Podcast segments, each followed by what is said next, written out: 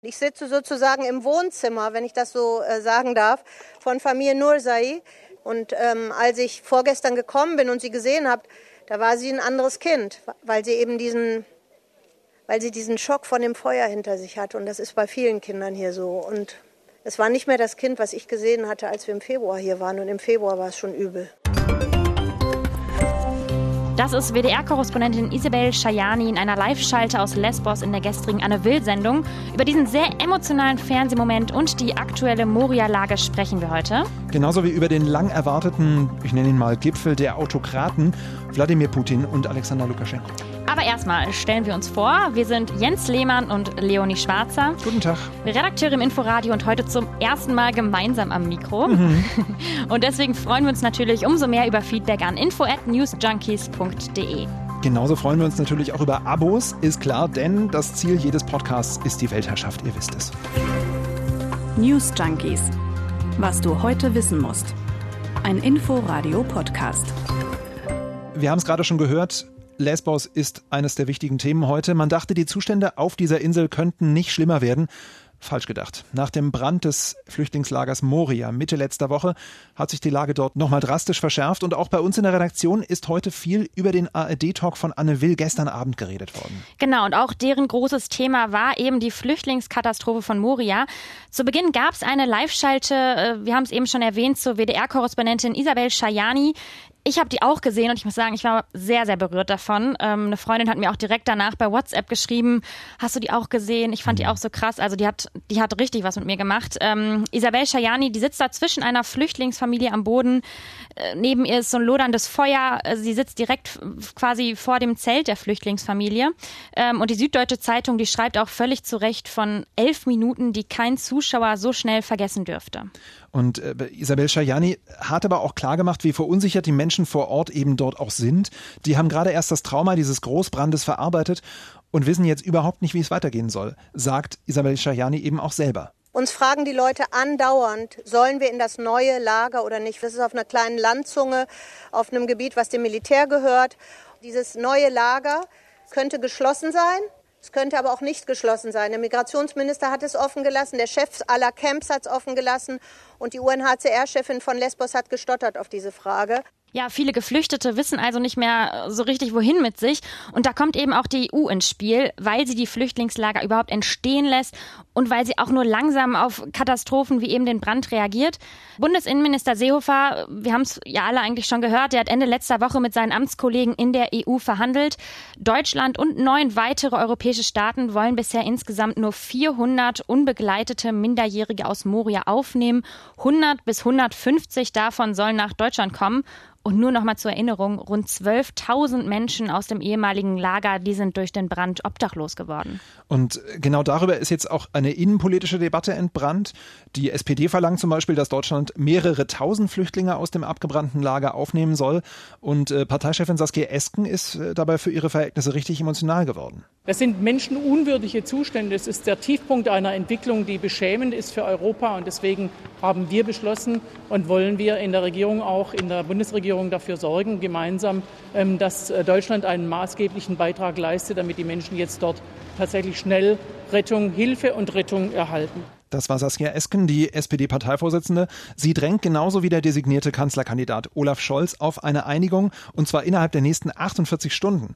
Und da gibt's jetzt auch schon erste Signale aus dem Kabinett. Regierungssprecher Steffen Seibert hat heute einen so wörtlich substanziellen Beitrag Deutschlands angekündigt. Nach den unbegleiteten Minderjährigen sollen in einem zweiten Schritt Familien mit Kindern dann im Vordergrund stehen.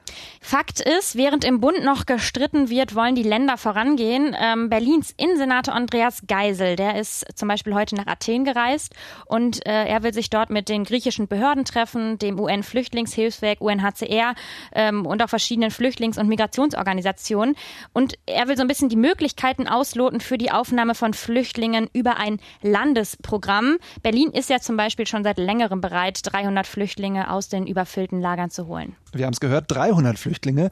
Und von Seehofer haben wir ja gehört, 100 bis 150 will er bundesweit aufnehmen. Das sind schon ganz schöne Unterschiede. Und wenn man sich jetzt mal hochrechnet, ausgerechnet Berlin ist nur ein Bundesland, was das möchte. Das könnte eine ganz schön große Zahl bedeuten an Geflüchteten, die man aus dem Lager herausholen könnte. Nur das ist eben nicht der erste Versuch aus den Ländern. Mhm. Äh, bisher ist das nämlich immer vom Bundesinnenministerium letztendlich doch untersagt worden. Horst Seehofer verbittet sich bei diesem Thema einfach Alleingänge. Er möchte das selber machen. Ein weiteres Thema, über das wir heute ziemlich viel gehört haben, das sind die Kommunalwahlen in Nordrhein-Westfalen. Was für eine richtungsweisende Wahl haben wir da gehört. Schwere Schlappe für die SPD bei ihrer Stammwählerschaft, minus 7,1 Prozent.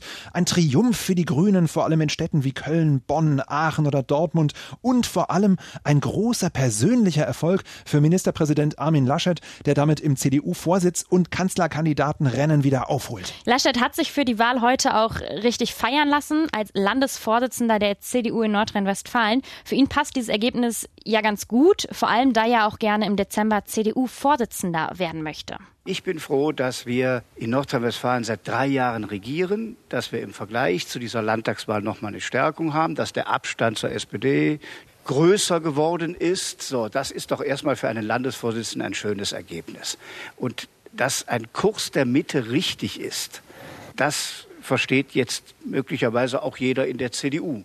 Ja, jeder in der CDU. Das ist schon so ein bisschen, da ist weiß man schon, wen er meint. Ich wollte gerade sagen, ist ein Hinhörer und vor allem ein Signal an den Rest der Basis. Ja. ja. Interessant ist aber, laut aktuellem ARD Deutschland-Trend im September trauen nur 24 Prozent der Befragten Laschet das Kanzleramt zu. Söder kommt dagegen auf stolze 56 Prozent. Also ein ganz schöner Unterschied, muss man sagen. Und äh, wir erinnern uns, wir reden immer noch über die Kommunalwahl in NRW. Laschet stand doch auch überhaupt nicht auf dem Wahlzettel nee. da. Äh, wir müssen uns echt mal an die eigene Nase fassen bei solchen Geschichten. Das waren eben keine keine Landtagswahlen, das waren auch keine Bundestagswahlen, das waren Kommunalwahlen. Also heißt Ortsvorsteher, heißt Stadtverordnete, heißt Bürgermeister. Das sind Nachbarn, die einen neuen Spielplatz für das Dorf wollen oder eben eine Ortsumgehung. Du weißt ja, ich komme aus Paderborn und meine Eltern, die haben gestern auch gewählt und die kannten teilweise sogar die Menschen, die da auf dem Wahlzettel stehen. Also da geht es wirklich um den Nachbarn oder irgendwen aus dem Dorf. Also das, da, da wählt man nicht Laschet. De definitiv. Und sowohl Spitzenpolitiker als auch wir Medienschaffende machen da aber trotzdem jedes Mal ein großes Fass auf, verfallen immer immer schnell in ein Muster. Alles wird gleich auf der bundespolitischen Ebene analysiert und alles ist auch immer gleich so eine Art Vorentscheidung zur Bundestagswahl.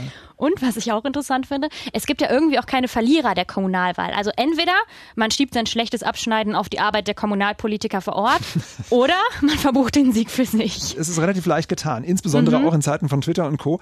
Äh, äh, vor allem die SPD kann sich jetzt natürlich schon fragen, ob man bei einer Bundestagswahl denn dann später mal so viel mehr Stimmen holt, wenn man schon bei den Kommunalwahlen scheitert. Aber wie gesagt, nochmal, wir fallen halt immer wieder drauf rein.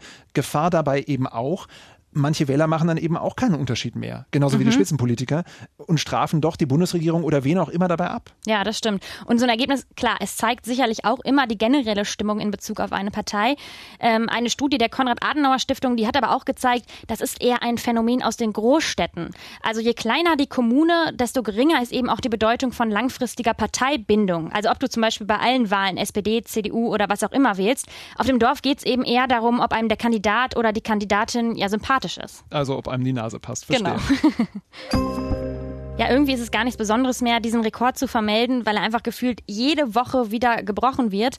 Die WHO hat heute wieder vermeldet, wir haben so viele neu gemeldete Corona-Infektionen wie noch nie zuvor. Weltweit wurden zuletzt 307.930 Neuinfektionen innerhalb von 24 Stunden gemeldet. Das sagt die Weltgesundheitsorganisation.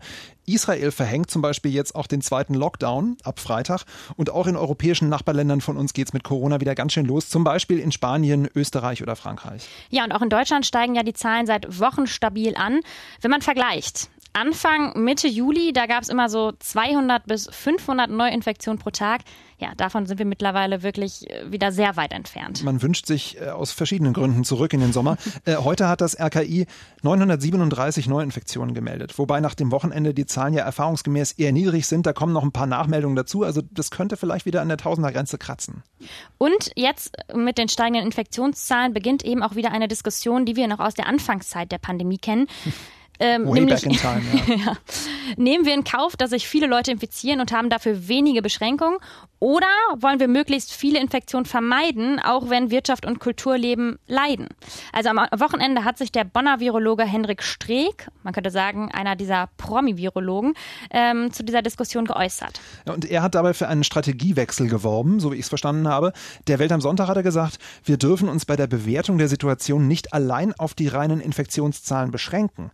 Denn es gebe zwar mehr positiv getestete Menschen in Deutschland, aber die Todeszahlen, die steigen im Gegensatz zum Beginn Beginn der Pandemie kaum noch an. Streeck sagt deshalb, gesellschaftlich betrachtet sind symptomfreie Infektionen nicht zwangsweise negativ, denn umso mehr Menschen sich infizieren und eben keine Symptome dabei entwickeln, umso mehr sind dann auch zunehmend vorübergehend immun. Also wieder diese Massenimmunisierung. Ja, hat ja in Schweden super funktioniert, wie wir gesehen haben, ja.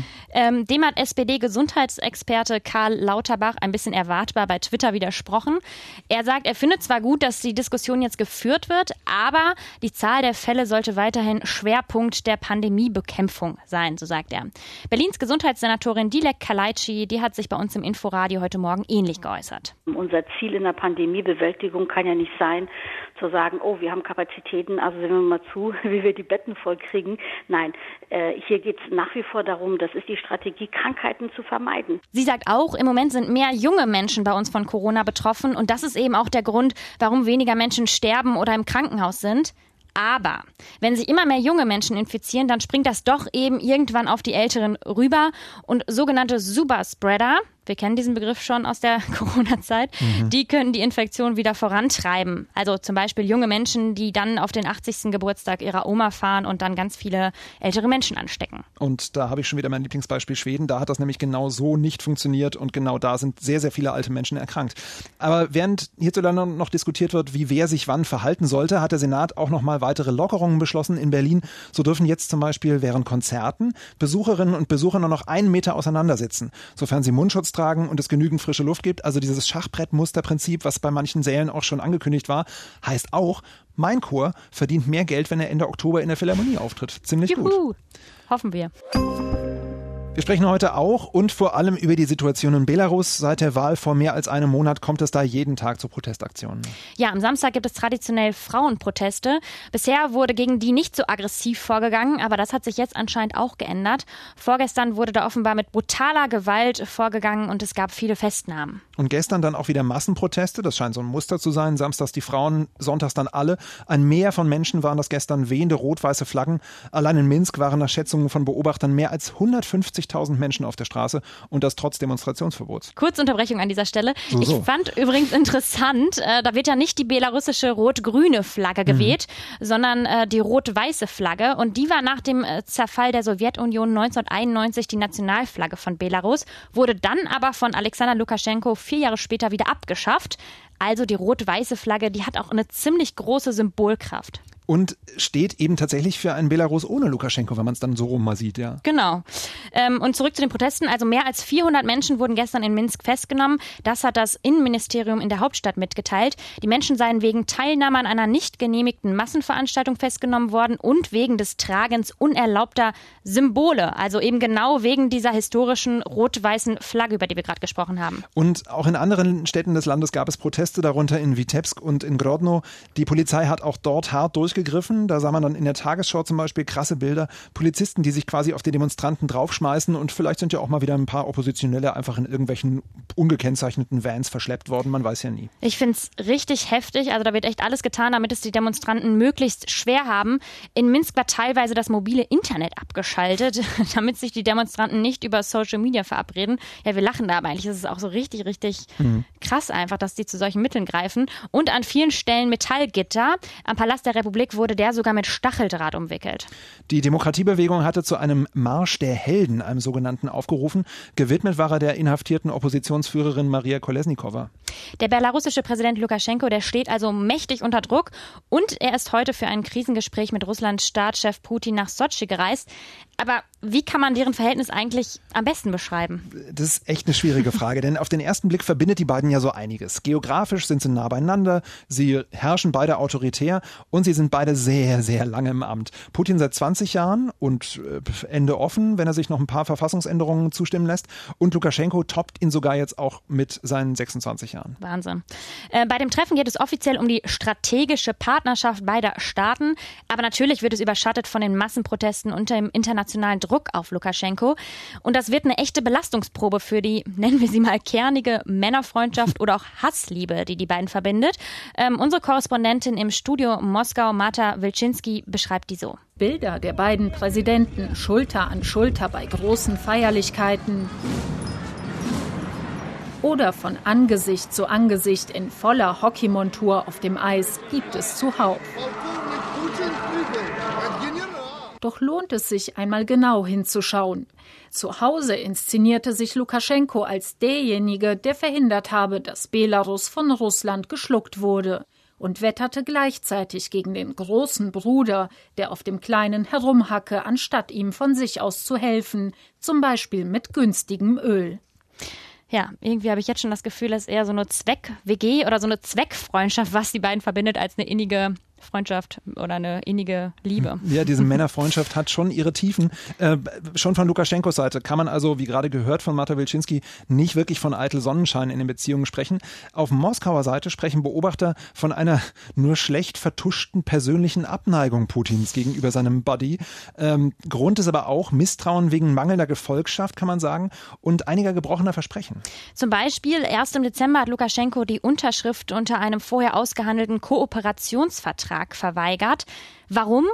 Einerseits will er unabhängig von Moskau sein, Andererseits nimmt er aber auch ganz gerne Geschenke von Russland an. Mhm. Also jeden Schritt der Annäherung an Moskau hat er sich immer wieder ganz gut bezahlen lassen. Mal in Form von Rabatten bei Öl und Gas oder mal in Form von Krediten. Und jetzt ist aber natürlich Lukaschenko in der schlechteren Lage. Aber schon bei den ersten Zusammenstößen mit Regierungsgegnern in Minsk hat Putin Lukaschenko Unterstützung zugesagt.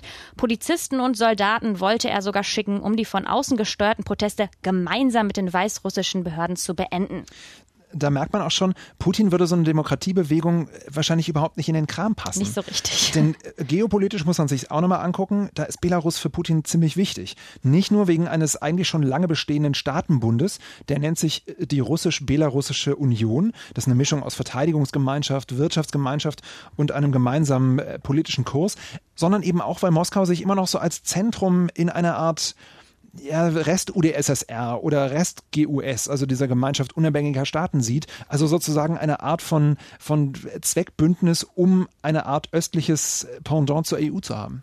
Und da gehört Belarus natürlich unbedingt dazu. Schließlich grenzt Belarus ja auch direkt an die EU. Ähm, genauso übrigens wie die Ukraine. Und wir beide erinnern uns gut, mhm. was dort passiert ist, als die Demokratiebewegung so richtig in Fahrt kam. Das weiß natürlich auch Lukaschenko und so hat er es auch ziemlich drastisch in einem Interview mit mehreren russischen Sendern ausgedrückt. Если сегодня Беларусь рухнет, следующей будет Россия. Also wenn Belarus fällt, ist Russland als nächstes dran, sagte Alexander Lukaschenko. Ähm, das klingt einerseits so ein bisschen wie Pfeifen im Walde. Lukaschenko steht ja nun wirklich mit dem Rücken zur Wand. Aber andererseits steckt da eben auch eine größere politische Verschiebung dahinter. Sollte die Demokratiebewegung Lukaschenko doch noch stürzen, sollte es zu Verhältnissen wie in der Ukraine kommen und sollte Russland vielleicht dann doch wieder zu einem militärischen Eingreifen gezwungen sein. Man weiß es einfach echt nicht. Und jetzt mal zurück von äh, der Analyse dieser Zweck-WG oder Zweckfreundschaft mhm. zurück zu dem Treffen in Sochi. Äh, Putins südlich sonnigem Lieblingsort für internationale Gipfeltreffen am Schwarzen Meer mit schönen Bildern von der Küste immer wieder. Mm. Da ist äh, übrigens nicht wirklich viel rausgekommen. Nur vielsagende Bilder eines fast schon bittenden Lukaschenkos. Äh, die Forderung Putins, dass die Krise in Belarus intern und ohne ausländische Einmischung gelöst werden mhm, müsse. Ganz wichtig. Mhm. Und zwei Zugeständnisse an den kleinen, ja, kann man so nennen, Staatenbruder. Äh, diesmal bekommt Minsk einen Kredit über 1,5 Milliarden Dollar. Das sind 1,3 Milliarden Euro, Pi mal Daumen. Und nach Belarus wird der neue russische Corona-Wunderimpfstoff Sputnik 5 zuerst ausgeliefert. Ja, wow. Also genau in das Land übrigens, dessen Machthaber noch vor ein paar Wochen behauptet hat, dass es das Coronavirus überhaupt nicht gibt und der auf dem Höhepunkt der ersten Welle mit Zehntausenden Sportfans in Eishockey-Arenen posiert hat. Das äh, ja, passt hervorragend. Interessant.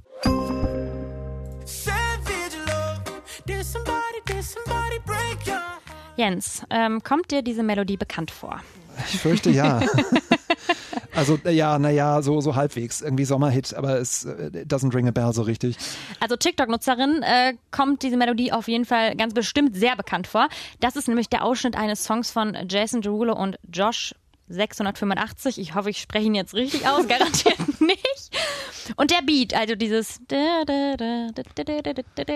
mhm. der, der ging bei TikTok richtig viral. Ähm, da haben mega viele Nutzerinnen und Nutzer an einer Dance Challenge auf TikTok teilgenommen. Musst du dir mal angucken. Es sind auf jeden Fall sehr, sehr lustige Videos dabei ja, rausgekommen. Ja, sehr, sehr gerne. Nicht so lustig an der Sache ist aber, äh, TikTok hat ein richtiges Problem in den USA. Trump hat nämlich vor einiger Zeit angekündigt, TikTok in den USA zu verbieten. Bislang gehört TikTok dem chinesischen Konzern ByteDance. Äh, Trump gefällt das überhaupt nicht. Die US-Regierung argumentiert mit der nationalen Sicherheit, womit sonst, äh, weil TikTok dem chinesischen Staat Zugriff auf Daten und Kommunikation seiner amerikanischen Nutzer ermöglichen würde. Also streng genommen befürchten sie, dass Daten abgesaugt werden und dann zur chinesischen Regierung gelangen, was man ja auch von Huawei-Kunden und von allen, allen anderen mhm. irgendwie denkt. Mhm. Und deshalb hat Trump ein Ultimatum gestellt. Entweder wird die App bis zum 12. November von einem US-amerikanischen Eigentümer übernommen oder sie wird in den USA verboten. Und da lag so ein bisschen die Hoffnung auf Microsoft, dass die TikTok übernehmen, aber jetzt ist klar, Microsoft ist raus aus dem Deal. Denn der chinesische Eigentümer will den Berichten zufolge in den USA lieber mit dem Oracle-Konzern zusammenarbeiten. Sprich, Microsoft ist definitiv raus und vor allem, weil China nicht will. Äh, und ByteDance versucht damit wohl auch so ein bisschen den Verkauf zu umgehen. Denn bei dem Deal mit Oracle geht es eher ein bisschen um was anderes. Das hat uns Wirtschaftsreporter Eric Graydon heute Morgen erzählt bei diesem Deal, also dem mit Oracle, geht es laut diverser Insider, die jetzt also von Zeitungen und äh, Agenturen gerade in den USA zitiert werden, nicht um einen Verkauf, also wo quasi TikTok äh, in den USA immer noch TikTok heißen würde, aber eben nichts mehr mit TikTok in China zu tun hätte und stattdessen eben Teil von Microsoft geworden wäre. Beim Deal mit Oracle äh, geht es eher um eine Art Technologiepartnerschaft. Also Oracle würde Anteile an TikTok erwerben, aber eben nicht das ganze US-Geschäft. Daten von US-Nutzerinnen und Nutzern würden auf den Servern von Oracle geladen werden und damit umgeht man eben genau das, was Trump nicht will, dass nämlich tatsächlich Daten an die chinesische Regierung gehen könnten. Frage ist natürlich dabei, wie Trump jetzt diesen ganzen äh, Vorschlag findet. Ähm, auf jeden Fall für jüngere Leute wäre das Verbot richtig krass. Im vergangenen Juli war TikTok die populärste Nicht-Gamer-App weltweit und knapp 70 Prozent der Nutzerinnen und Nutzer sind zwischen 16 und 24 Jahre alt, also oh, wirklich puh. sehr, sehr jung. Äh, ich habe eine Ausrede, warum ich das äh, ja.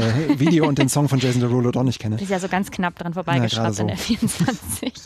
ja, es bleibt also spannend, wie das irgendwie jetzt weitergeht. Definitiv. Genauso gespannt sind wir auf morgen. Da hat sich die Welt nämlich wieder ein ganzes Stück weitergedreht und wir versuchen euch hier bei den News Junkies natürlich zu erklären, warum und wie sie das tut. Und weil ihr das ja auch wollt, nicht vergessen, uns zu abonnieren. Bis morgen sagen Jens Jens Lehmann und Leonie Schwarzer. Bis morgen. News Junkies. Was du heute wissen musst. Ein Podcast von Inforadio. Wir lieben das Warum.